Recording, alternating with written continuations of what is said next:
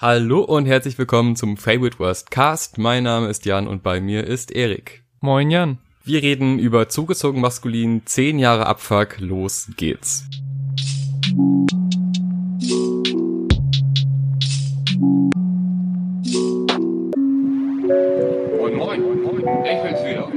10 Jahre Abfuck ist das neue, luftig leichte Feelgood Sommeralbum vom Rap-Duo Zugezogen Maskulin, bestehend aus Grimm 104 und Testo. ZM haben für mich mit ihren beiden bisherigen Alben, also Alles brennt und Alle gegen alle, komplett abgeliefert. Ich mag beide Alben sehr, zum Teil aber für sehr unterschiedliche Dinge und Emotionen, die abgedeckt werden irgendwie. Und das, obwohl man nicht behaupten kann, dass dazwischen jetzt ein wirklich krasser Stilbruch stattgefunden hat. Denn sowohl was die wiederkehrenden Themen angeht, als auch soundmäßig sind sich das Duo äh, relativ treu geblieben. Und ich finde auch, das dritte Album ist kein kompletter stilistischer Ausreißer in der Diskografie.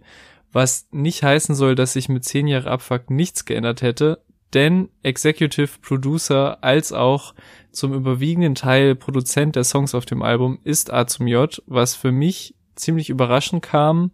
Mit dem Release von Exit als erster Single wurde das ja so bisschen mit angekündigt, weil es gibt schon eine gewisse Schnittmenge an Künstlern, mit denen beide irgendwie connected sind, aber trotzdem sind es für mich irgendwie zwei Welten, die da aufeinander prallen und im Nachhinein erklärt das natürlich auch, warum Lance Butters im Interview zur Loner EP, die wir auch reviewed haben, gerne abchecken, wer Interesse daran hat, wie er da in der Promophase im Interview gesagt hat, dass er auch gern wieder komplett mit A zum J zusammengearbeitet hätte, aber der einfach zu busy war mit anderen Projekten und zehn Jahre Abfuck ist sicher eines dieser Projekte gewesen und ob das Album mit diesem neuen Produzenten aber schlussendlich mein und vermutlich unser beider hohen Erwartungen gerecht werden kann, klären wir jetzt Song by Song. Beginnen tut das Album mit dem Song 10 Jahre Abfuck, passend zum Albumtitel.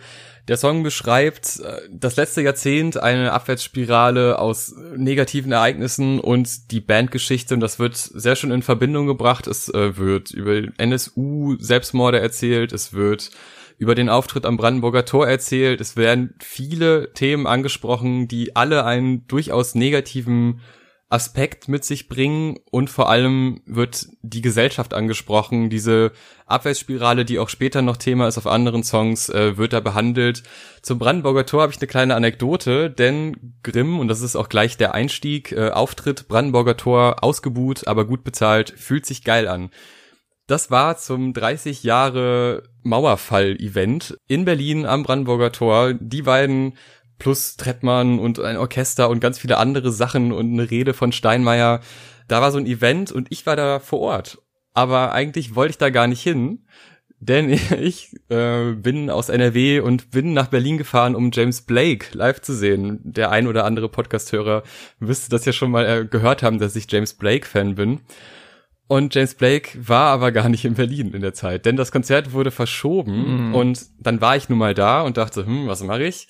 Äh, Im Schlepptau hatte ich auch noch meine Mutter und dann gab's dieses Event und ich dachte, ja geil, Trettmann zugezogen, maskulin, ein bisschen Politik auch noch drin, also da ist für alle was dabei, auch für meine Mom, gehe ich doch mal hin und ja, ich habe quasi so beide Seiten erlebt. Einerseits äh, diese ausbuhende Menge wo auch meine Mutter sichtbar irritiert war von diesem Auftritt. Es wurde endlich wieder Krieg und ähm, was für eine Zeit. Die Songs wurden gespielt und gerade bei Endlich wieder Krieg kippte die Stimmung im Publikum.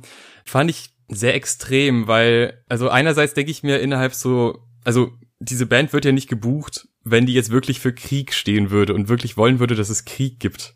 Hm. Und deshalb finde ich es komisch, dass ein Publikum ernsthaft denkt, dass das die Message des Songs ist. Ich muss aber zur Verteidigung des Publikums sagen, dass die Akustik wirklich nicht sonderlich geil war und dieser dieser laute endlich wieder Krieg-Beat halt einfach sehr präsent war und dadurch man die Parts auch nicht verstanden hat und äh, auch die Einführung zum Song hin war sehr spezifisch. Also da hatte jetzt nicht jeder eine Ahnung, äh, von welchen Panzern die Rede ist und um welches Land es geht, vermute ich jetzt einfach mal. Und deshalb äh, ging das so ein bisschen da hinten los, war aber auch, glaube ich, eine gewollte Provokation. Nur da musste ich ein bisschen Aufklärungsarbeit leisten bei meiner Mutter und ein bisschen die Geschichte von zugezogen maskulin ähm, erklären und die Bedeutung dieses Songs. Fand ich aber ganz gut, weil solche Sachen regen dann ja auch zu einem Gespräch an und man befasst sich mit Themen und das war, denke ich, auch mit das Ziel, abgesehen von der hohen Gage, die sie bekommen haben. Ähm, aber jetzt wieder zurück zu dem Lied. Ich finde, das ist ein super Einstieg. Es ist natürlich direkt so eine grobe Übersicht über das ganze Jahrzehnt mit ganz vielen einzelnen Versatzstücken und später geht man ja auf genauere Themen ein. Aber als Einstieg äh, sowohl musikalisch als auch die Einbildung von A zum J, da sind so viele Sachen drin, die mir gefallen. Ich finde den sehr gut. Ja, genau, auf diese, diese Einführung, diesen, quasi diesen Studio-Kommentar äh, von A zum J möchte ich auch nochmal eingehen, weil er sagt quasi noch bevor diese Grimm-Einstiegsline kommt. Mach so wie vorher. Was noch so ähnlich an eins bis zwei anderen Stellen auf dem Album stattfindet, dass er sich quasi, also quasi seine Studio-Kommentare auch das Album kommentieren was vor allem zum Ende vom Album nochmal wichtig wird. Und ich dachte erst, okay, das ist nur so als kleines Gimmick da irgendwie eingebaut, aber mit der Zeit habe ich dann so gedacht, kann auch sein, dass ich da zu viel reininterpretiere, aber dass es zum Teil auch das widerspiegelt, was Testo und vor allem was Grimm in dem Part anreißt, weil sie reflektieren ja die zehn Jahre Bandgeschichte und was seitdem so passiert ist. Unter anderem spricht Grimm so die Erwartung an, die von Seiten der Fans und Kritiker da war, nach alles brennt. Was ja logisch ist, dass sobald man für irgendeinen bestimmten Sound oder irgendeine Stilrichtung bekannt ist, dass dann, ja, wie man dann damit umgeht, dass Menschen Erwartungen an einen haben. Also macht man bewusst was anderes, versucht man irgendwie diesem Bild zu entsprechen. Und da fand ich halt diesen unmittelbaren Start des Songs, dass es eingeleitet wird mit, ja, mach so wie vorher, könnte auch auf diese Erwartungshaltung anspielen, dass jetzt ein Fan in das Album reinhört und das eigentlich die Erwartung ist, die in seinem Kopf stattfindet, ey, hoffentlich machen die das, was mir vorher auch schon gefallen hat. Und ja, könnte wie gesagt auch zu viel reinterpretiert sein, diesen kleinen Soundschnips, ja, aber das fand ich eigentlich eine ganz smarte Einführung, abgesehen von den Sachen, die du auch schon zurecht gelobt hast. Ich finde, damit hast du auch einen ganz schönen Übergang geschaffen zum nächsten Song, der Erfolg. Ein Song, wo, ich sag mal, wo der Erfolg auf ironische Art und Weise sehr positiv dargestellt wird. Also gerade im ersten Part, ein Traumprinz wie Dieter Bohlen sein, ist eigentlich aus meiner Sicht kein Ideal. Also ich würde sagen, Dieter Bohlen ist nicht zwingend ein Traumprinz, aber wenn man den Parameter Erfolg nimmt, dann ist Dieter Bohlen wahrscheinlich schon ein, ein Ideal, was man erreichen möchte. Testo im ersten Part macht das halt sehr geschickt. Äh, einmal durch Betonung äh, wirkt es alles sehr zynisch und sehr ironisch aber es hat auch noch so was, ja, wie man kann schon fast sagen, euphorisch umarmendes, so als ob so, ja, hey, mhm. guck mal, ich, ich hab's geschafft, ne? ich bin da oben und es ist doch mega geil und dann halt diese Hook mit der Erfolg gibt mir recht, ähm, was so ein bisschen so die, wie so ein, also wie so eine Möglichkeit halt, dass man sagt, so, ja, hey, guck mal, ich, ich hab's geschafft, am Ende bin ich zufrieden und äh, ich schaue auf euch herab. Und auch bei Grimm, der dann seine alten Leute aus der Vergangenheit wieder sieht und dann so erzählt, dass, ja, ich habe halt den Erfolg und äh, man guckt so von oben auf die Leute herab und denkt so, ja, man ist was, was Besseres. Und das natürlich sowohl einmal natürlich basierend auf die Geschichte der Band, so alles brennt war ein Riesenerfolg. Und dementsprechend kann es schon sein, dass sie diese, dieses Erfolgsgefühl auch hatten, aber gleichzeitig das nochmal zu reflektieren und äh, ein bisschen auf übertriebene Art zu zeigen, wie, wie falsch dieses Gefühl ist. Dann auch so Lines ähm, im Grimm-Part mit ähm, den den Kollegen, die mhm. äh, weltoffen und cool sind, aber gegen schwulen Frauen, Juden und dann wiederholt das halt nochmal und wie er das wiederholt und wie das in den Beat eingebaut wird, ist eine ist einfach super schön umgesetzt und super humoristisch. Deine Arbeitskollegen Spießer, meine sind weltoffen und cool, außer bei Juden, Frauen, schwulen Frauen, Juden und Schwulen. Der Erfolg gibt mir recht, ich mach alles dann noch dieses Sample zu Beginn, dass man so ganz leicht im Hintergrund so eine Menge auch diesen Refrain quasi singen hört oder einzelne Versatzstücke des Refrains, finde ich toll umgesetzt und hat auch so einen lockereren Vibe als der erste Song. Ich finde das wie die Art, wie Grimm dieses Klassentreffen so etabliert und dann auch wieder die Klammer schließt, finde ich sehr gut, weil er erst damit reinkommt, ich bin so der gefeierte Star, der dann wieder die Leute von früher trifft und äh, auf dem Erinnerungsfoto sieht man, wie sie vor, vor Erregung gebebt haben und dann erstmal den kompletten Part über von seinem tollen Leben erzählt und dann am Ende quasi so der Twist ist, ach so, und auf dem Bild, was ich anfangs angesprochen habe, da bin ich der Einzige, der unglücklich aussieht, trotz all dieser Sachen. Und ja, ich finde auch diese Gegenüberstellung äh, sehr smart, die du schon angesprochen hast, mit dem Kollegenumfeld, weil das so ein bisschen mit diesem Klischee spielt, dass die Leute, die quasi daheim geblieben sind, ja eher voll die Spießer sind und ein sehr beschränktes Weltbild haben. Und ich komme jetzt hier aus der großen, weltoffenen Stadt und habe Künstler, Kollegen und ähm, dass die aber genauso latenten Sexismus, Homophobie und so weiter äh, verkörpern ähm, und natürlich nicht viel besser sind, finde ich auch in dieser Zeile sehr gut umgesetzt. Und ähm, auch ein letzter wichtiger Punkt, wo ich gar nicht weiß, ob das so viele andere vielleicht so fühlen wie ich, aber für mich als großer Fan von sowohl A zum J als auch ZM erfüllt das mit so viel Begeisterung und Freude, dieser A zum J Autotune Adlibs auf einem ZM Song zu hören, die ja vor allem hier bei der Erfolg sehr präsent sind und auch gut funktionieren, so diese, diese sehr unerwartete Fusion für mich. Der Erfolg gibt mir recht. Der Erfolg gibt mir recht. Wenn meine Seele einmal den Körper verlässt, wird der alte Mann sagen, der Erfolg gibt mir recht. Kommen wir zu Tanz auf dem Vulkan, eine der Singles. Testo sagt am Anfang zuletzt ausgebrochen vor 50 Jahren und ich dachte mir, hey, wie vor 50 Jahren? Was war denn da? Wenn man das dann aber von seiner Geburt aus sieht, dann ist es die Nazi-Zeit und davon handelt ein Großteil des Parts. Dieses Aufbrodeln, ein, ein Rechtsruck innerhalb der Bevölkerung und sich dieses nicht dagegen stemmen, sondern das quasi tolerieren und plötzlich passieren Dinge und das immer wieder äh, Armeen der Einzeltäter, immer wieder Sachen, die, wo man eigentlich sagen müsste, ah Moment, das ist jetzt ein Punkt, da müssen wir uns gegenstemmen, sonst passiert das, was früher schon passiert ist, nochmal. Aber nö, machen wir nicht, wir tanzen auf dem Vulkan, wir sehen die Gefahr nicht, wir haben unser freudiges Leben und ziehen uns eben nicht äh, den Stachel aus dem Fleisch, wie er angesprochen hat, sondern wir lassen das einfach mal so laufen. Grimms Part geht da leicht andere Wege. Er erzählt wieder von Obdachlosen. Das hatten wir schon auf das Grauen, das Grauen des Öfteren. Das scheint ein Thema zu sein, was Grimm sehr beschäftigt. Ähm, geht dann quasi arbeiten, schaut sich einen tropischen Vogel auf seinem MacBook an und dann fällt ihm auf, ja, okay, diesen Vogel können vielleicht zwei, drei Menschen auf der Welt sehen, die sehr, sehr reich sind und diesen Vogel haben. Für den Rest der Menschheit ist der nicht zugänglich, es sei denn, man hat dieses MacBook und schaut sich den darüber an. Und das ist so ein, eine, eine kluge Beobachtung aus einer Alltagssituation, weil ich glaube, viele kennen diesen tropischen Vogel oder kennen ähnliche Bilder, die auf Startbildschirmen von irgendwelchen elektronischen hm. Geräten stattfinden. Und ich hatte noch nie den Gedanken, ja, den kann ich mir gar nicht in echt angucken. Aber ich finde das eine tolle Beobachtung und auch wieder so eine, so eine Zukunftssicht, die sehr negativ ist, aber gleichzeitig auch ein bisschen die Gegenwart widerspiegelt, wie es jetzt schon teilweise ist. Und das ist ähm, ja, gut umgesetzt. Ja, ähm, das ist genau das Gruselige an diesem Grimm-Part, dass halt die Dystopie, die er zeichnet, irgendwie gar nicht so weit entfernt klingt. Also klar, es sind jetzt schon noch ein paar Jahre bis zu den drohnenbewachten Hochsicherheitszonen. Aber generell sind das alles Sachen, die man jetzt, es ist kein, kein Sci-Fi, was er da auspackt, sondern es ist noch sehr in der Gegenwart verankert. Und ich finde, der Testo-Part ist einer seiner besten auf dem ganzen Album, ähm, in dem er quasi, wie du schon gesagt hast, auch wieder beim Erbe der Generation vor ihm anfängt, also von der NS-Zeit über die ehemalige DDR, was er in der Form so ähnlich schon mal auf Stein und Rad vom letzten Album gemacht hat, was einer meiner Lieblings-ZM-Songs ist.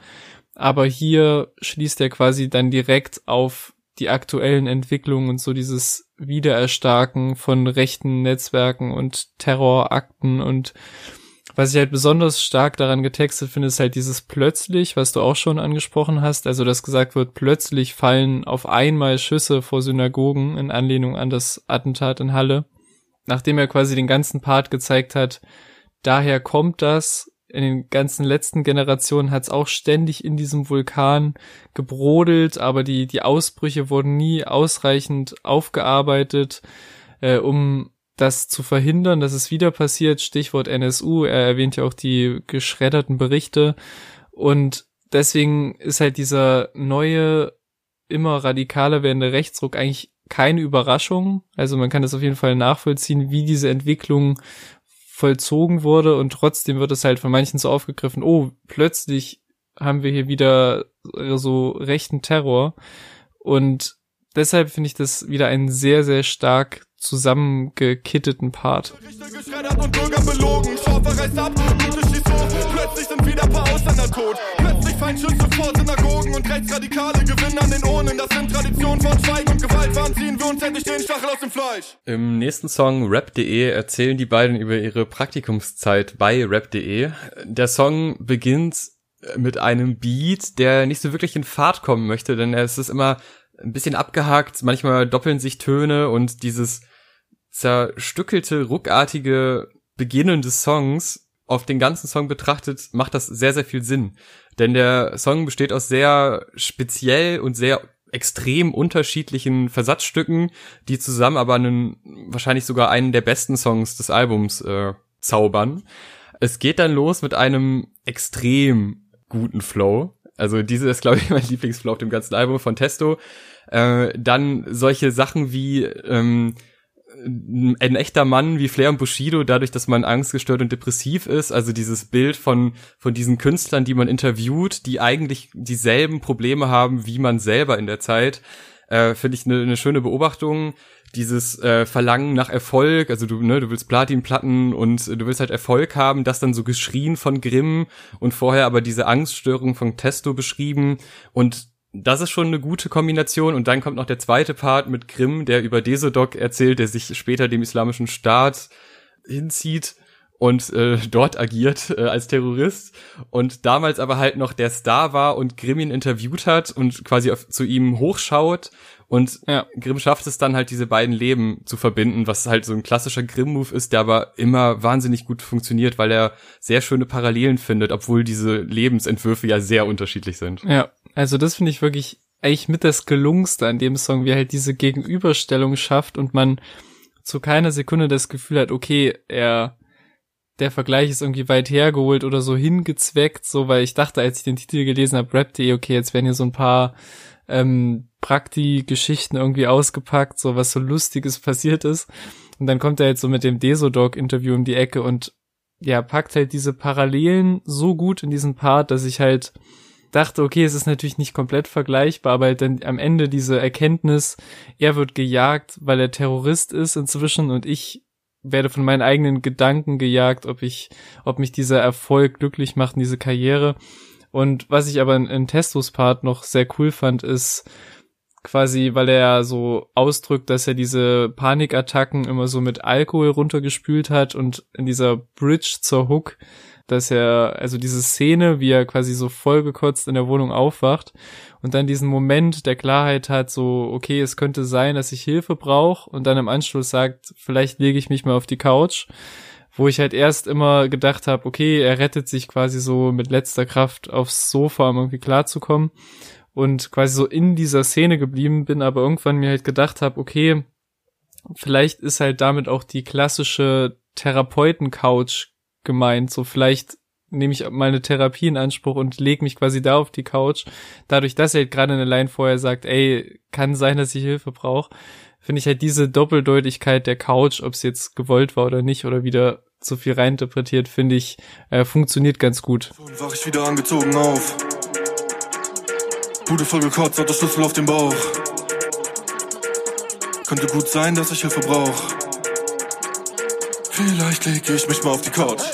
Kommen wir zu König Alkohol, ein Song übers Saufen, aber ein Song vor allem über die Tücken des Alkoholkonsums, denn sowohl durch Audiokommentar, Samples, die ich nicht genau zuordnen kann, von wo sie herkommen, aber ein Mann erzählt quasi darüber, dass alles zugrunde geht und äh, man aufpassen muss mit dem Alkohol, was auch textlich von beiden so dargestellt wird. Also einmal diese die Wirkung von Alkohol, aber gleichzeitig halt auch die Tücken von Alkohol, aber auch die Chance, weil Grimm sagt, macht Typen wie mich zu Stars. Also die Chance quasi durch Alkohol irgendwie, weiß ich nicht, seine Ängste überwältigen oder mhm. einfach diesen, diesen Lebensstil so zu führen, dass man halt Star wird, aber ne, das macht die Tücken ja nicht kleiner, sondern gibt nur die Möglichkeit, andere Sachen noch auszuleben. Es gibt eine Anspielung auf Uwe und Heiko, also auf das letzte Album.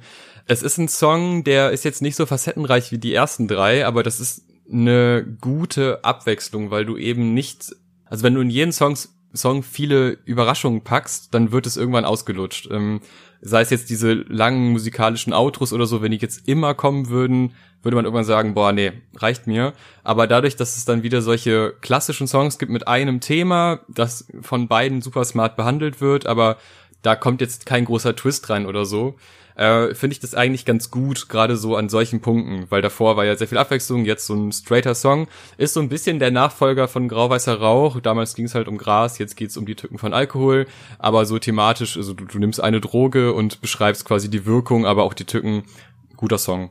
Ja, und auch perfekt quasi die Brücke von rap.de, wo er auch schon Testo sein Verhältnis zu Alkohol angesprochen hat und dann zum Normie-Fest rüber, wo ja auch Alkohol eine gewisse Rolle spielt. Ähm, zwei Sachen, die ich noch ganz cool fand, ist halt einmal diese Zweiteilung von Grimms Part, in dem er quasi erst ne, die Sorten von Alkohol aufzählt, die er sich gibt und was dieser ihm gibt, also Fantasie, Geschichten, die man irgendwie so in einer voll rauschenden Nacht erlebt und dann erzählen kann und dann quasi in der zweiten Hälfte, was er ihm auch alles nimmt und genommen hat, also sein Geld, seine Würde, Freunde, die Freude an gewissen Dingen. Und das ist halt wie häufig bei Grimm irgendwie sehr poetisch verpackt irgendwie. Und ich mag noch diese quasi die Personifizierung von Alkohol am Ende von Testos Part, wo er quasi Alkohol als so eine Art einzig wahre Jugendliebe beschreibt, die ihn quasi in dieser einsamen Anfangszeit in Berlin, die er auch auf rap.de schon erwähnt hat, die ihn da quasi so ein bisschen getröstet hat, wo er auch sagt, hoffentlich lässt du mich nicht wieder allein. Und das finde ich halt diese Person Alkohol, die halt einerseits ihn an seine Jugend zu Hause erinnert und so ein bisschen tröstet, aber natürlich auch nicht wirklich hilft bei seinen mentalen Problemen. Ja, das fand ich auch ein sehr gut gewähltes Bild. Du bist mein Bruder, einzig wahre Jugendliebe. Ich kotz dich ins Bierglas und dann saufe ich dich wieder. Die Nachbarn, sie stehen vor der Öko-Bäckerei. Bald spring ich auf das U-Bahn-Gleis. Bitte lass mich hier nie wieder allein. Ja, dann geht's jetzt zum Normie-Fest. Also jeder, der Dorfdiskos kennt oder eine klassische Kirmes kennt, der kann sich mit diesem Song identifizieren und mit diesem Gefühl, was vermittelt wird. Einmal diese Ekstase, diese Eskalation, aber auch dieses traurige, abgefuckte, was eben so eine Dorfdisco und auch vor allem eine Kirmes mit sich bringt, gerade so, wenn es in die späten Stunden geht.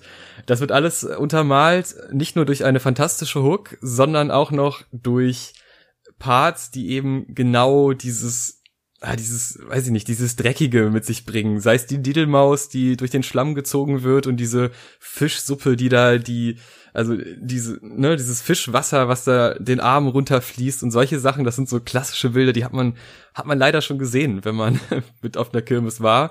Und dann halt aber auch noch dieses, im Westen lernt man äh, Kondome, will der Herrgott nicht und später hast du dann einen Sohn, da in irgendeinem, in irgendeinem Kaff, wo du halt auf dem Normie-Fest warst. Also, ich finde das ein fantastischer Song, weil einmal diese Hook ist ein, ein Mitgrölen, Mitsingen-Event. Ja. Es ist schön umgesetzt und du hast halt aber gleichzeitig noch diese Parts mit lustigen Adlibs, mit einer, mit so einer abgefuckten Story von so einem, ja, wie so einem Dorffest irgendwie. Ich finde, es äh, trifft halt genau die Stellen, die man irgendwie die man, wenn man an eine Kirmes denkt und an solche Sachen denkt, äh, sofort im Kopf hat. Dann kommt noch dieses elektronische Techno-Outro, was da auch irgendwie in diese Welt reinpasst.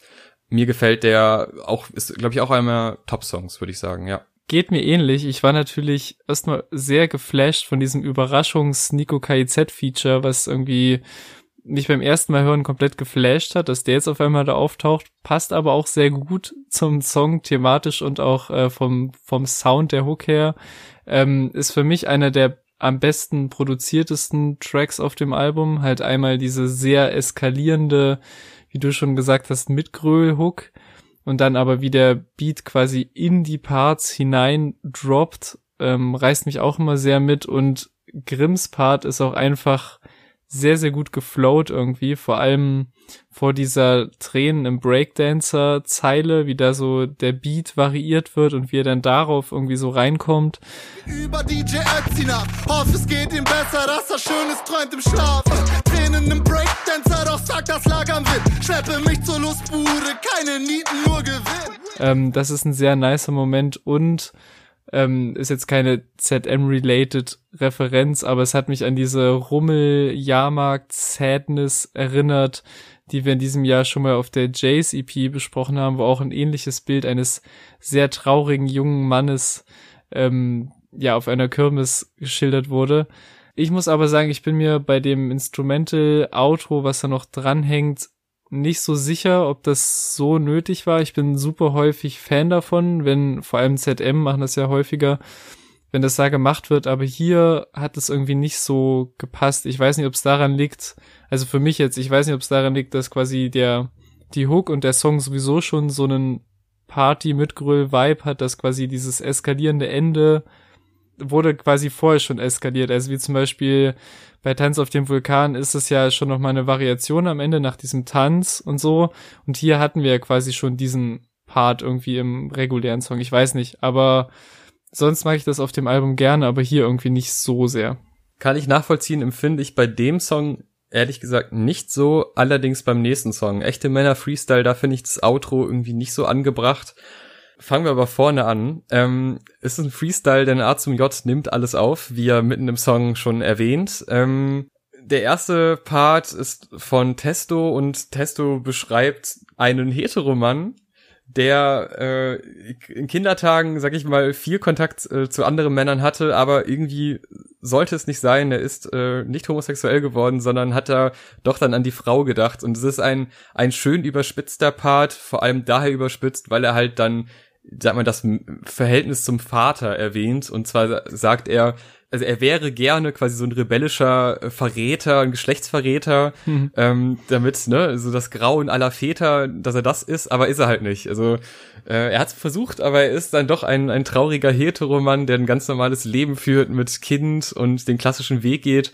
Außerdem noch so humoristische Adlibs wie Jensi Boy oder mit Flecken drauf, die einen auch immer zum Lachen bringen. Auch gerade dieses Jensi Boy, das ist so ein ich weiß nicht, das klingt nach so einem Männerspitznamen. Den geben sich mhm. Männer untereinander auf so einer lustigen Saufparty, da wird gekegelt oder was man da so macht. Also ich finde gerade den ersten hat sehr, sehr schön. Auch die, die Hook gefällt mir gut, die ja nur einmal vorkommt. Dann geht's zu Grimper, der musikalisch spannend umgesetzt ist und stilistisch ganz anders, wo es mich aber inhaltlich nicht so catcht. Also der ist so ein Stück weit ernster und so ein, also irgendwie reißt das einen in so eine Art hypnotische Traumwelt, so wirkt es ein bisschen durch mhm. den Beat auch. Catcht mich dann aber halt nicht so und dann kommt halt dieses Outro, was mich so, ich glaube, am wenigsten, was mir am wenigsten gefällt auf dem Album. Aber es ist trotzdem ein guter Song, gerade durch den Beginn. Zwei Tische und zwei Decken und schon steht die Liebeshöhle. Durchs ganze Hortgebäude schallt das Kichern und Gestöhne. Richard rutschte selig auf mir rum, gab Kuss auf den Bauch. Für mich war es genauso schön, nur leider dachte ich dabei an eine Frau. Es wurden auf dem Album und werden auch noch sehr offen irgendwie persönliche Erfahrungen und Geschichten irgendwie geschildert. Aber die Offenheit dieses Tracks, vor allem direkt zu Beginn so, wie das einem so entgegengesprungen kommt, äh, hat mich erstmal überwältigt, weil wenn der Beat sich aufbaut, denkt man so, okay, jetzt kommt einfach so der der nächste Banger und der kommt auch, aber halt aus einer sehr unerwarteten Richtung irgendwie. Halt wirklich diese, einmal diese Erfahrung, die Testo raushaut mit den Fußballtrainingscamps und so und mit dieser Erkenntnis so, fuck, ich bin doch leider einfach hetero und darauf aufbauend dann halt so diese du hast ja schon gesagt, es wird sehr humoristisch zum Teil behandelt, aber dann auch diese sehr, dieser sehr traurige Twist fast schon gegen Ende halt von diesen schwulen Männern, die halt sich schämen, sich zu outen oder so sehr schämen, dass sie halt ihr ganzes Leben quasi diese Seite von sich unterdrücken und lieber unglücklich sind, als irgendwie ja nicht diesem harten Klischee echten Männerbild äh, zu entsprechen. Und dazu passen finde ich halt auch die Hook, dass die halt so eine typische zeitgemäße Mitgröl harte Hook ist mit ganz viel A am Ende und ganz viel Wumms und eben aber dann doch diese von diesen traurigen Männern handelt was auch äh, sehr cool beschrieben wird mit, dass sie allein unter Kumpels sind, was ich auch eine sehr harte, aber treffende Formulierung fand. Und bei, bei Grimms Part weiß ich halt nicht ganz, es ist ja, was auch ein geiler Moment war, als ich gerafft habe, dass es halt quasi eine 1 zu 1 deutsche Übersetzung von Billie Eilish's Bad Guy ist. Äh, wusste ich anfangs nicht, was ich davon halten soll, äh, mag aber diese Weirdness daran, gerade weil es ja auf dem Song auch darum also unter anderem darum geht, quasi so andere Seiten von sich zuzulassen, das nicht irgendwie abzuriegeln, um irgendwas hinter Verschluss zu halten, finde ich das schon twisted und weird, dass da Grimm quasi aus der Perspektive einer, einer Billie Eilish singt slash rappt und weil der Beat halt auch, wie du gesagt hast, nochmal so richtig mit weird wird und so rumglitscht und so. Brüste stolz geschwollen, ich hab ne gemeine Art, bring deine Ma zum Weinen, Art, mach deinen besten Freund verliebt, verführe deinen Vater. Mag ich das halt irgendwie und wie gesagt halt diese wirklich sehr ehrliche, enttabuisierende Art, mit der halt so Testo den ersten Part reinbrettert, ist halt äh, nicht, wird nicht übertroffen auf dem Album. Sommer vorbei, der Sommerhit auf dem Album, zumindest denkt man das. Aber naja, einerseits finde ich hat äh, der gar nicht so viel Hitpotenzial, andererseits ist es natürlich wieder ein leicht zynischer Song, wie so oft auf dem Album. Es werden dystopische Sommerzeiten erwähnt, es wird äh, viel über den Klimawandel gesprochen, beziehungsweise er wird eigentlich immer nur so pointiert reingedroppt, dass irgendwie es gibt hohe Flutwellen und solche Sachen, aber gar nicht jetzt so spezifisch gesagt, ja, es ist Klimawandel, es ist viel zu heiß. Dann irgendwie ist das ein, ein Song, der war ja auch als Single vorher schon draußen und ich war ich war nicht enttäuscht, aber ich war jetzt nicht so gecatcht wie äh, bei Exit zum Beispiel, weil ich verstehe, was gemacht werden will. Es, es kommt auch so weit gut rüber und es ist halt auch wieder einer dieser Punkte auf dem Album, wo man so ein bisschen runterkommen kann. Aber es ist ein Song, der mich dann doch nicht so weit catcht, dass ich da jetzt wirklich Fan von bin und da dieses große Hitpotenzial sehe, wo, was ich auch, glaube ich, selber nicht glauben, dass es das jetzt ein riesen Sommerhit wird, aber es ist halt diese, dieser krasse Kontrast zwischen diesem warmen Beat, der aber auch schon so ganz leichte Töne von so einem Unbehagen hat, finde ich. Mhm. Äh, oder so von so einer traurigen, melancholischen Stimmung und gleichzeitig halt eben dieser Text über Dystop Dystopien, über Rechtsruck und so weiter. Also über solche Themen halt. Was das angeht, gut umgesetzt, aber insgesamt dann doch nicht so der Hit für mich. Bei mir ging's mir ging's anfangs ähnlich so aber ich habe den irgendwie auch erst irgendwie im Kontext des Albums dann so richtig gefühlt, beziehungsweise hat die Hook sich halt irgendwie doch auch mittlerweile eingebrannt, egal ob es jetzt als echter oder oder nicht echter Sommerhit äh, geplant war. Das ist auf jeden Fall passiert. Ich mag halt einfach diesen, was halt eigentlich so eine typische ZM-Sache ist, so diesen Kontrast aus den Erwartungen, die dieser Beat weg und auch der, der Titel so ein bisschen und äh, der catchy Hook und halt diesen absoluten deprimierenden äh, Vibes, die in den Parts verstreut werden und halt dieses Bild von, von Grimm, dass er quasi eigentlich Erfolg hat und auf Bühnen steht und das genießen sollte, aber sich dann halt quasi von seinem, von seinem Erfolgsmoney lieber Ketten und Schmuck holt mit dem Hintergedanken, ey, vielleicht hoffentlich versenken die mich beim nächsten Badetag im Meer so.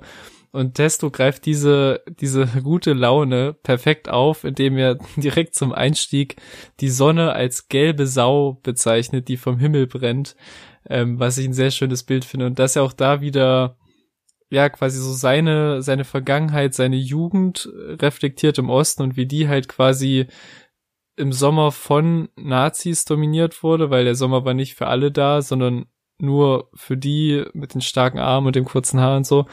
Und das dann quasi wieder in den letzten Zeilen in das Jetzt holt, dass quasi diese, ja, diese Gefahr, die von dieser Gruppe ausgeht, wieder größer wird und das halt quasi so in den Song, wo ich erst dachte, okay, jetzt machen die halt so einen ironischen Sommersong und dass halt selbst da dann doch super viele Verweise und Verbindungen drin sind. Ja, dieser Sommer war für alle da. Mit starken Armen, blauen Augen, kurzen blonden Haar.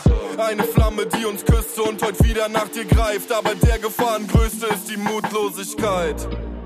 Kommen wir zu Dunkle Grafen, wo man sehr schnell merkt, wer die Idee zu diesem Song hatte. Denn Grimm mit Das Grauen, das Grauen hat den Grafen schon mehrfach behandelt. Es ist ein Song, wo man jetzt erstmal denkt, ja, okay, sie schlüpfen da jetzt in diese Grafenrolle und erzählen irgendeine fiktive Geschichte, aber überraschenderweise ist das einer der persönlichen Tracks, wo sehr viel über diese Diskrepanz zwischen Kunst machen und Konsum, beziehungsweise wie viel Geld kommt bei der Kunst rum und wie muss ich meine Kunst anpassen, dass ich mehr Geld bekomme und wie weit möchte ich das anpassen. Also zwischen Kunst und Kommerz ist man da irgendwie gefangen und fühlt sich so, ich glaube, auf beiden Seiten nicht so richtig wohl.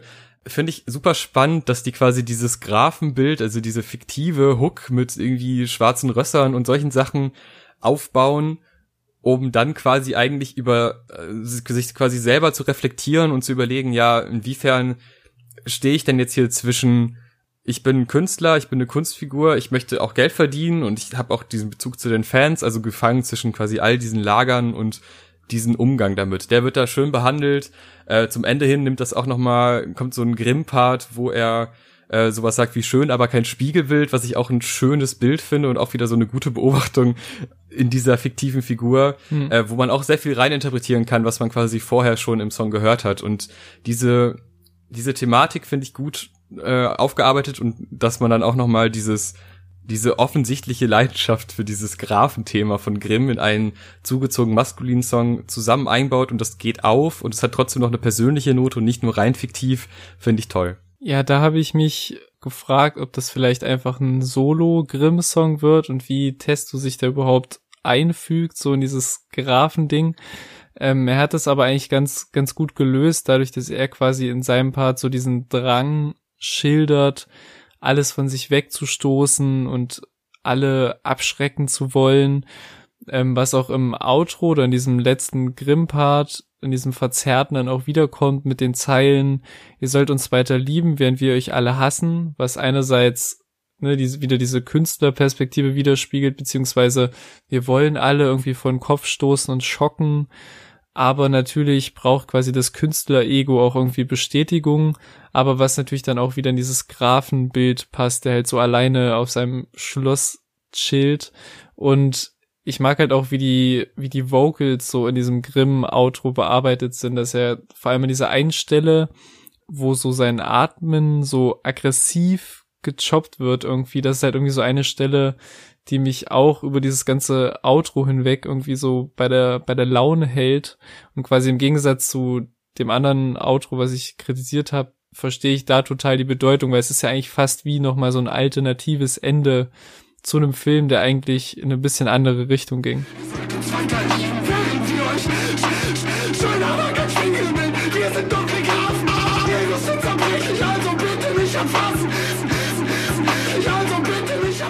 Außerdem ist es ein fantastischer Übergang zum nächsten Song. Jeder Schritt, der packt diese düstere Stimmung direkt weiter auf und dieser flüsternde Beginn von Grimm, der passt sich auch sehr gut zu diesem Grafenthema an, behandelt dann im Endeffekt aber ein anderes Thema und zwar die Sicht äh, eines Mannes auf Frauen. Äh, Im ersten Part rappt Testo äh, auf eine sehr notgeile Art und Weise über die Stadt der Fickerei, Berlin äh, und malt sich da so eine, ich würde fast schon sagen, so eine Männerfabelwelt von überall sind geile Frauen und alle wollen was von mir und äh, ich muss nur hingehen und ich pack der dann irgendwie unbewusst oder mal so, ja, mehr oder weniger heimlich an den Po und gehe einer Frau hinterher, die aus der Bahn aussteigt, weil die will ja offensichtlich mit mir verkehren, äh, was einfach also das ist natürlich total absurd und übertrieben, aber zeigt so ein bisschen dieses oder von von einigen Männern das Denken, dass man über Frauen steht und ich kenne sie besser als sie sich selber und ich weiß, dass die das will und das ist quasi so der erste Schritt, um übergriffig zu werden. Hm. Dann kommt quasi Nura rein, die dann die Frau spielt, die nur einen ganz kurzen Part hat, weil Testo geht aus der Bahn und dann kommt man quasi in eine Szene rein, also ist der Part vorbei, man kommt in diese Szene rein, er spricht sie an oder rennt hinterher, sie schreit ihn an dann kommt diese auch ziemlich zurückgehaltene, aber eben düstere Hook. Und dann kommt Grimm dazu als Pseudo-Held und mhm. äh, sagt so, ja, nicht alle Männer sind so, Mann, Mann, was wollte der denn gerade? Und das ist quasi so ein bisschen der twisted Flirtversuch von ihm auf diese selbstironische Frauenversteher, ich habe Feminismus-T-Shirt an und ja, ich wusste auch nicht, dass es so einfach ist, aber es scheint so einfach zu sein. Äh, also auch da schlüpft er halt in eine andere Männerrolle und die auf diese Versteherart und Weise um dann trotzdem im Endeffekt zum gleichen Ziel gelangen zu wollen. Und auch er nimmt die Frauen nicht ernst und auch er redet von oben herab und eben diese, diese Verbindung und diese zwei Männerarten, ja. die beide es für anscheinend nichts richtig halten, dass sie nicht über den Frauen stehen. Das wird so klar und drastisch dargestellt, aber auch, ich befürchte auch realistisch, weil viele dieser Sprüche, die in diesem Song stattfinden, hat man schon gehört. Äh, und ja, es ist super gut umgesetzt, aber es ist ja eigentlich traurig, dass dieses Thema so gut umgesetzt werden kann, weil das heißt ja auch, dass das ein reelles Thema ist. Ey, Süße, warte mal. Was? Hallo.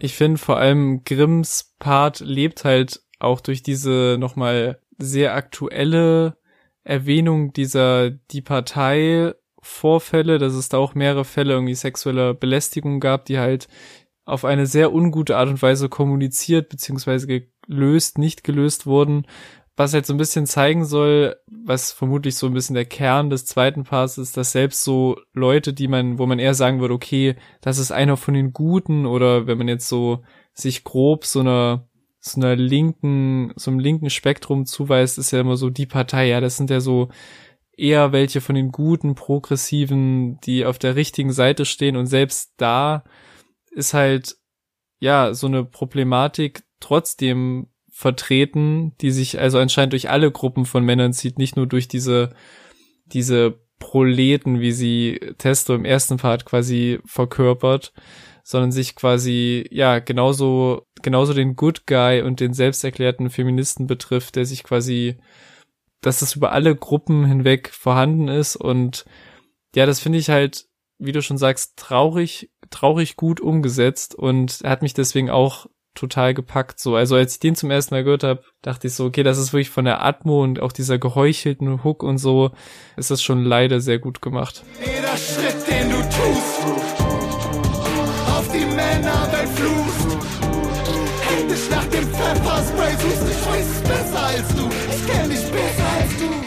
Kommen wir zu einer ganz anderen Thematik, Fans. Ähm, das einzige Feature auf dem Album und ach wie praktisch, der Produzent ist auch gleichzeitig noch Rapper und macht ein Feature. Es ist nicht nur ein Feature, ich finde, es ist thematisch auch ein klassischer A zum J-Song, sowohl von der Soundästhetik her als auch von der Thematik her. Äh, es geht um das Thema Künstler-Fanverhalten, dieses, ey, ihr müsst das und das für mich tun, damit ich den und den Erfolg habe und ja, wir sind natürlich, äh, ich liebe meine Fans, aber ich liebe auch den Konsum und ich liebe auch das, was ich dadurch erreiche, nämlich Geld verdienen. Es ist natürlich wieder auf diese klassische ZM-Art überspitzt dargestellt und dieser, ja, Fans als Mittel zum Geld, würde ich es mal bezeichnen. Das finde ich eigentlich eine, einerseits eine Thematik, die schon sehr oft angesprochen wurde, sei es jetzt auf musikalischer Ebene oder auf äh, irgendwie Kritikebene, wenn man irgendwelche YouTuber kritisiert, dass sie weiß ich nicht, der klassische Fall ist halt Bibi, die dann irgendein Shampoo verkauft oder was auch immer und man, wenn man drüber nachdenkt, denkt man, ja, sie macht das ja jetzt nicht aus Fanliebe, aber stellt es in Videos so dar. Ist trotzdem gut umgesetzt, eben durch diese kleinen Intros und Outros von den Parts, also Testo, der dann so stolz ist, dass seine Fans die Musik konsumieren und es kaufen und auch so im Tour auch ausverkauft und das, das schafft man nur zusammen mit den Fans oder Grimm, der einen auf Kollega macht und ähm, so jetzt mit dem mit dem Bossgelaber oder mit dem Waffengelaber aufhört und jetzt mal Real Talk vom Boss macht, dann kommt aber nicht der Boss, sondern Grimmy. Das sind so Elemente, die einfach, äh, die machen den Song lustig, aber im Endeffekt finde ich den, es ist eher eine Art zum J-Song auf einem ZM-Album, aber es müsste quasi das Feature müsste ZM sein und nicht A zum J aus meiner Sicht. Aber es, ähm, es bringt so ein bisschen die Lockerheit wieder rein. Ich lieb meine Fans, ich lieb meine Fans. Okay, meine Freunde. So, jetzt mal ohne übertriebenes Waffengelaber und den ganzen Kram, ne? Jetzt kommen einfach mal ein paar Zeilen Real Talk vom Ja, der ist definitiv leichter und auch ähm, macht auch definitiv mehr Spaß als die eher härteren Themen auf den Songs davor. Trotzdem kommt man aber als, als Fan teilweise nicht ungeschoren davon, ohne sich zumindest äh, ja mal für so eine Millisekunde angegriffen zu fühlen. Also es wird natürlich auch wieder auf dem Song viel überspitzt, aber es ist schon sehr, sehr trocken und hart delivered von Grimm. Dieses, ey, ich habe keinen Bock da mit euch am Merch zu chillen und euch zu sagen, wie geil das jetzt hier war in eurem Kack-Kaff irgendwo im Nirgendwo und kauft auf jeden Fall auch wieder Tickets und ähm, auch dieses Selbstreferenzielle bezogen auf die Alles brennt Zeile, ihr seid keine Fans, wir sind eine Gang, die auch damals halt nicht ernst gemeint war, aber wie Grimm das halt hier nochmal einordnet und sagt, ey, wir sind keine Sekte oder Gang oder sonst was, wir sind einfach eine Band, kommt klar, so, bringt mich schon sehr zum Schmunzeln und äh, meine Lieblingszeile ist mit die, ähm, mit dem, dass die Fans nachts streamen sollen und das halt so verglichen wird mit so einem Arbeitslager, auf dem so eine Flutlicht komplett allen in die übermüdeten Gesichter strahlt, aber sie bloß weiter auf dem Repeat-Button bleiben. Mitglieder fleißig Lieder streamen vom Patriarch. Eingefechte in Arbeitslager, Flutlicht die ganze Nacht. Das ganze Land trägt mein Logo. Stolze Schwestern und Brüder. Ich ruf Leute, seid ihr bereit? Und ihr schreit ja wohl mein Führer. Ja, an dieser Stelle lasst doch mal ein Like da, würde uns ja freuen. Es war nicht alles schlecht ein Song mit einem recht langen Titel, der auch in der Hook sehr oft wiederholt wird. Und es ist einerseits eine dystopische Zukunftsvision und das Ende der Menschheit. Aber wenn man dann zurückschaut, kommt einem der Gedanke, ja Moment, also es war nicht alles Kacke. Wir hatten auch gute Sachen, wir haben Sachen erfunden, wir haben den Hund gezähmt, wir haben solche Sachen geschafft. Ich finde den im Kontext des Albums sehr wichtig, weil es werden ja eigentlich ausschließlich negative Sachen angesprochen. Und auch auf dem Song werden viele negative Sachen angesprochen, aber es ist noch so ein kleines, so ein, wie so ein Reminder, so, ey, es ist nicht alles schlecht, was hier passiert. Nur, ähm, was ich da einen ganz guten, ganz guten Weg, quasi eine Beschreibung äh, finde, ist, dass ähm, die Touristen, die am Strand sind, die scheiß Touristen, wie am Anfang äh, Testo beschreibt, später die Menschen sind, die ihm aus dem Wasser helfen. Also dass du einerseits Kritik üben kannst an Menschen oder an Idealen oder was auch immer und ne, der Tourist, der dann irgendwie die Umwelt zerstört, dadurch, dass er von A nach B fliegt und äh, dann die, die Strände sind viel zu voll und solche Sachen, also es hat negative Auswirkungen, aber in dem Moment, wo er dann halt untergeht, sind das die Menschen, die die Menschenkette bilden und so wird aus was Negativen, was da ist, was auch negativ betrachtet werden kann, gleichzeitig auch was Positives, was helfen kann. Und das ist ein, ein schönes Gesamtbild und deshalb würde ich sagen, ist das ein toller Song. Er erinnert mich sehr krass an Schiffbruch aus äh, der Alles brennt Zeit. Und da muss ich sagen, ich finde, Schiffbruch ist ein Stück weit emotionaler, wobei ich den damals gar nicht so zu 100% verstanden habe und erst mit der Zeit drüber nachgedacht habe und irgendwann dachte, boah, das ist echt ein starker Song, aber der hat so eine, der ist emotional anders ähm, vorgetragen, also die, die, die Stimmlagen sind anders, das hat so ein bisschen, mich trifft der ein bisschen mehr, aber ich finde, es war nicht alles schlecht, es ist trotzdem ein sehr toller Song. Es war nicht alles schlecht, es war nicht alles schlecht, es war nicht alles schlecht, im Zeitalter des Menschen das Feuer gebändigt und den Hund gezähmt. Jetzt können wir untergehen. Wir haben genug gesehen. Ja, ich finde es sehr lustig, dass Grimm quasi direkt nach dem Einstieg, wo der, der Songtitel ein paar Mal wiederholt wird, quasi als die Beispiele, die Errungenschaften, die der Mensch hervorgebracht hat, äh, raushaut, das Feuer gebändigt zum einen und den Hund gezähmt, was beides äh, Sachen sind, das klingt jetzt so ein bisschen, okay, bis dahin hat man schon einiges erreicht als Menschheit und ab dann hätte es auch gereicht. Also alles, was nach Feuerbändigen kam, ist eigentlich relativ egal und ist beziehungsweise ist nur ins Negative umgeschwappt im Endeffekt. Und das ist so ein bisschen die deprimierende Sicht oder die negative Sicht auf alles, aber dann kommt auch in dieser Dystopie irgendwie so ein Funken von Melancholie rein angesichts halt dieses nahen Untergangs des Menschen, ähm, was ja in diesem sehr poetischen, sehr schönen Bild verpackt, dieses, dieses Gottes, der quasi die Auslöschung der Menschen einleitet und am Temperaturschalter rumdreht, äh, dabei aber quasi leicht melancholisch wird und eine kleine Träne vergießt und zurückdenkt, wie so die Zeit mit seiner Schöpfung war und was alles so doch Positives in der Zeit passiert ist. Und das hat mich jetzt nicht zu Tränen gerührt oder so, aber ähm, wenn Bob Dylan einen Nobelpreis für Literatur bekommt, möchte ich unbedingt auch Grimm vorgeschlagen wissen für diesen Part, vielleicht auch noch für Juri Gagarin, der kommt mit auf die Empfehlungs-CD für das Gremium, aber ähm, das gefällt mir wirklich sehr, sehr gut. Und auch um Testos Part nochmal so ein bisschen strukturell zu loben, falls es jemandem nicht aufgefallen sein sollte, dass er quasi halt mit diesen scheiß Touristen einsteigt und wieder rausgeht, aber auch dieses Motiv der grauen Suppe oben und unten dann jeweils das andere, dass das quasi auch einmal am Anfang und am Ende auftaucht, also dass der halt super durchstrukturiert ist und so und aber alles auch cool verpackt und nicht verklemmt und nicht, oh, wir machen jetzt hier ganz feingeistige, große Literatur. Und deswegen finde ich, spricht ehrlich gesagt nichts dagegen, diesen Song auch mal irgendwie in Abi-Jahrgängen im Deutsch-LK kaputt zu analysieren, äh, anstatt irgendwie dieselben Klassiker, die leicht angestaubt sind, äh, auszupacken wie immer. Der Song hat mich übrigens nicht nur an Schiffbruch erinnert, sondern auch noch an Hölle aufgrund der Sounds, die eingebaut wurden. Also da mal reinhören, die haben sehr viele Sounds wiederverwertet in Es war nicht alles schlecht. Die glänzenden Momente im Zeitalter des Menschen.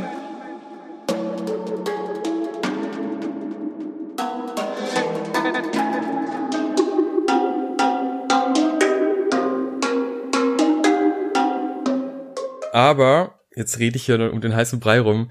Exit, der letzte Song auf dem Album, ein Song, der sehr nach Abschied klingt und eine sowohl emotional aufgeladene Soundästhetik hat, gleichzeitig auch noch sehr klassische, langsame Parts hat, was auch nicht üblich ist. Also auf mhm. dem Album waren sehr viele sehr schnell gerappte Parts und Exit nimmt nochmal das ganze Tempo raus, drückt nochmal echt so ein bisschen auf die Atmosphäre und vermittelt ein, eine Mischung aus Abschiedsgefühl und ich hatte so das, ich habe mir das angehört und dachte, ja, es ist wahrscheinlich ein guter Zeitpunkt, um so eine Karriere, weiß nicht, ob man die ganz beenden muss, aber irgendwie eine Pause zu machen oder zumindest geht es ja darum, wann ist der Absprung? Wann macht es Sinn, eine Karriere zu beenden? Möchte man so enden wie viele Rapper, die, wo man dann ein Interview hört und denkt sich, ja, komm, dann hör doch auf. Wenn es so scheiße ist, dann hör doch auf. Äh, und man kann sich gar nicht mehr so mit dieser Kunstfigur identifizieren, die da irgendwie noch agiert, weiß ich nicht, zehn Jahre zu lang. Und an diesem Punkt sind die beiden und überlegen, ist es jetzt sinnvoll aufzuhören? Ist das ein, ein guter Schritt auch so nach einem Jahrzehnt, was ja auch irgendwie ein, ein Punkt ist, wo man das schon mal überlegen kann und sich da Gedanken machen kann? Und das natürlich mit klassischen Grimm-Bildern vom Bienenzüchter, wo man denkt, so, da kommt eigentlich keiner drauf, aber Grimm rappt das so seriös und so verkopft und man denkt sich so, das, das passt zu ihm einfach. Ähm, und man ist so ein bisschen wie so, weiß ich nicht, wie so bei so einem Abschied, wo man denkt, ja, ist das jetzt der richtige Moment? Es war schön, es ist super so, wie es war und es ist ein rundes Produkt im Endeffekt und man ist damit zufrieden, aber gleichzeitig ist man auch traurig, wenn es vorbei ist und man möchte mehr davon oder mehr in diese Richtung. Und ich finde, also Exit war ja die erste Single, die rauskam und es ist eine super schöne Abrundung für so ein Album, weil es halt nochmal dieses Runterfahren gibt auf den letzten zwei Songs, die wirklich dann nochmal emotional einen drauflegen, wo am Anfang noch alles sehr rau und roh war und diese komplette Spanne dadurch abgedeckt wird. Ja, als der Song als erste Single rauskam, war ich mir eigentlich schon ziemlich sicher, dass das halt entweder das Intro oder Outro wird, weil es halt echt wie so ein, es wirkt wie so ein Moodboard, was quasi das ganze restliche Album entweder zusammenfasst am Ende oder halt so die Stimmung vorgibt ähm, für den Anfang. In dem Fall war es ja sogar beides, quasi das erste, was wir gehört haben vom Album und das letzte, was wir auf dem Album hören. Und ich finde, das fängt auch wirklich die Stimmung ganz gut ein. So eine, so eine schleichende Überdrüssigkeit von dieser Rap-Welt, dieser, mit dieser Erwartungshaltung umzugehen und allem entsprechen oder auch nicht entsprechen zu wollen das Instrumental hat so eine Grundmelancholie, die auch zu diesem Outro-Gedanken gut passt, sowohl als Outro für das Album als auch für vielleicht eine gesamte Karriere. Und ich finde es halt sehr bemerkenswert, wie Grimm so den Ton trifft zwischen diesen witzigen Bienenzüchter, Savage, autark Anspielungen, ähm, die halt einerseits sehr humorvoll irgendwie aufgegriffen werden, aber das Ganze doch dann ja, dass er das Ganze dann doch sehr ernst und sehr nachdenklich irgendwie fast schon episch zu Ende bringt mit seinem letzten Satz. Das sind irgendwie, ja, irgendwie so emotionale Welten, die er abdeckt innerhalb weniger Zeilen irgendwie. Und das finde ich sehr gelungen, gerade für so einen letzten Song, dass nochmal so die Stimmung quasi auch zum Ende gebracht wird. Tausend Bienen oder tausend Fans, ich bleibe allein und wenn die Welt untergeht, dann stellt Savage mich ein. Ich tausch die Saint Cap mit dem Flexfit. Ich träum schon lange nicht mehr vom Ruhm, nur noch von dir und vom Exit. Ja, auch das selbstbestimmte Beenden seiner Karriere. Also, dass du eben selber sagst, ich lösche jetzt mein Instagram-Profil und ich bin jetzt zufrieden mit dem, was ich geleistet habe und noch sind die Zuschauer auf meiner Seite und ne, nicht, dass man nachher so endet im Sinne von, ja, ich mache jetzt hier noch weiter meine Kunst, aber es interessiert keinen mehr. Es, ist, es kommt überhaupt nicht mehr gut an und dass man diesen nahezu peinlichen Moment eben nicht hat, sondern vorher klug genug sagt, es reicht jetzt und das ist jetzt das Ende. Apropos Ende wir kommen jetzt zum Fazit. Ich finde, das Album ist überraschend persönlich. Es ist gleichzeitig auch noch irgendwie historisch wichtig, weil es halt diesen aktuellen Zeitgeist auffängt und es wirkt sehr roh, es wirkt teilweise sehr experimentell, sowas wie rap.de zum Beispiel ist für mich was Gewagtes, aber es geht halt voll auf. Und das kommt immer wieder und dann gibt es trotzdem noch diese leicht heruntergefahrene Momente, wo nur ein Thema behandelt wird, was dann äh, auch musikalisch jetzt nicht so super abwechslungsreich ist, aber diese Mischung aus diesen sehr experimentellen Versuchen, den sehr persönlichen Geschichten und diese Idee, dass man ein Jahrzehnt Bandgeschichte und ein Jahrzehnt Menschheitsgeschichte irgendwie verbindet und gleichzeitig aber auch noch, ich meine, das sind ja auch Sachen aus der Kindheit und äh, Sachen, die schon vor 50 Jahren passiert sind und solche Sachen werden ja auch aufgefangen. Es gibt so ein bisschen einen zeitgeistlichen Überblick über die jetzige Zeit und es ist ein tolles Album, was durchdacht, aber auch gleichzeitig noch roh wirkt und ja, ich bin wirklich Riesenfan dieses Albums. Es wird auf jeden Fall in meine Top 10 kommen. Wahrscheinlich Top 3, Top 4, wie auch immer. Ich kann mir nicht vorstellen, dass noch so viele Alben rauskommen, die mich mehr überzeugen als dieses. Ja, ich will auf jeden Fall diesen, diesen Punkt der Überdachtheit, den du jetzt angesprochen hast, auch nochmal bestätigen, weil beim letzten Song ja auch diese quasi die Klammer geschlossen wird, dadurch, dass quasi A zum J nochmal so ein kommentarmäßigen Auftritt hat und nochmal so einen Satz reinhaut, mit dem er das Album beginnt und jetzt auch wieder aufhört, was so ein bisschen diesen Loop-Gedanken, das Album im Loop zu hören, nochmal aufgreift. Und deswegen diese, diese ganze Kollabo ZM A zum J hat sehr gut funktioniert. Ähm, für mich reiht sich zehn Jahre Abfuck irgendwie fast nahtlos in diese für mich nahezu perfekte Album-Trilogie mit den beiden Vorgängern ein. Ähm, dieses Mal auch fast noch ein bisschen reflektierter und noch offener, als es sowieso schon der Fall war. Und das eben nicht nur auf dem Album, sondern auch darüber hinaus in der Promo-Phase, die halt sehr äh, ja persönlich und direkt ausgefallen ist durch diesen sehr guten Podcast, der auch zum Album gestartet wurde, den ich auch jedem empfehlen kann.